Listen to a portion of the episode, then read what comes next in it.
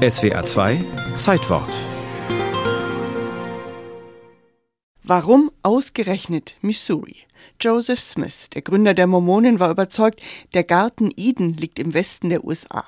Dort sollen Adam und Eva gelebt haben und dort wollte er das Zentrum seiner Glaubensgemeinschaft bilden und einen Tempel errichten. Ziemlich präzise neben dem Gericht, wie er verkündete. Mit 60 Anhängern ließ sich Smith in Jackson County im Bundesstaat Missouri nieder.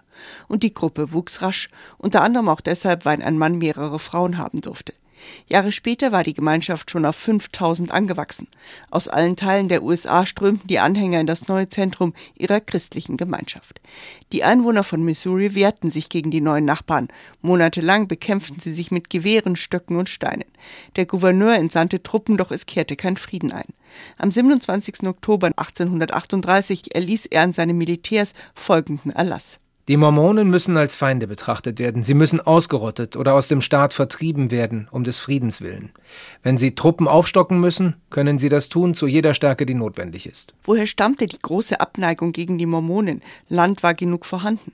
Brandon Kinney hat ein Buch über die Vernichtung der Mormonen in Missouri geschrieben und er meint, I mean, really, Missouri is a microcosm of what was happening in the United States at the time. You had ich denke, in Missouri passierte das, was sich zu dieser Zeit in den ganzen USA abspielte. Der Süden wollte an seinen Traditionen festhalten und der Norden brachte die Veränderung. Es war vor allem das Sklaventhema und dass Fremde etwas verändern wollten. Und das wollten sie nicht. You're imposing your foreign way of doing things on us, Doch auch die Mormonen kamen nicht in ganz friedlicher Absicht. Sie betrachteten das Land als ihr rechtmäßiges Erbe. Die Siedler, die dort schon lebten, bezeichnete Joseph Smith als Feinde. Die Mormonen waren gegen die Sklavenhaltung. Sie arbeiteten mit den Indianern zusammen und vielen Siedlern waren sie wegen ihrer Ansichten suspekt. Alkohol und Kaffee beispielsweise waren verboten.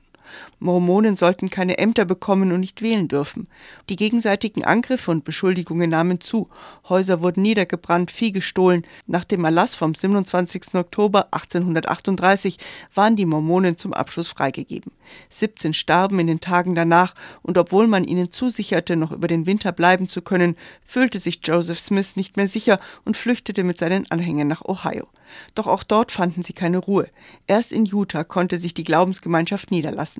Dort ist auch heute noch das Zentrum der Mormonen mit ihrem gewaltigen Tempel und dem berühmten Tabernakelchor.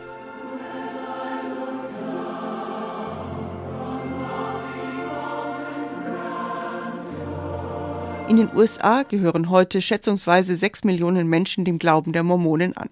Bei einer Umfrage gaben zwei Drittel der Gläubigen an, sie würden sich in den USA immer noch nicht richtig angenommen fühlen.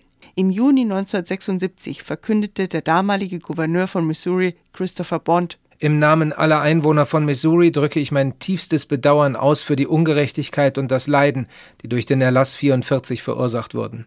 Ich nehme ihn hiermit zurück.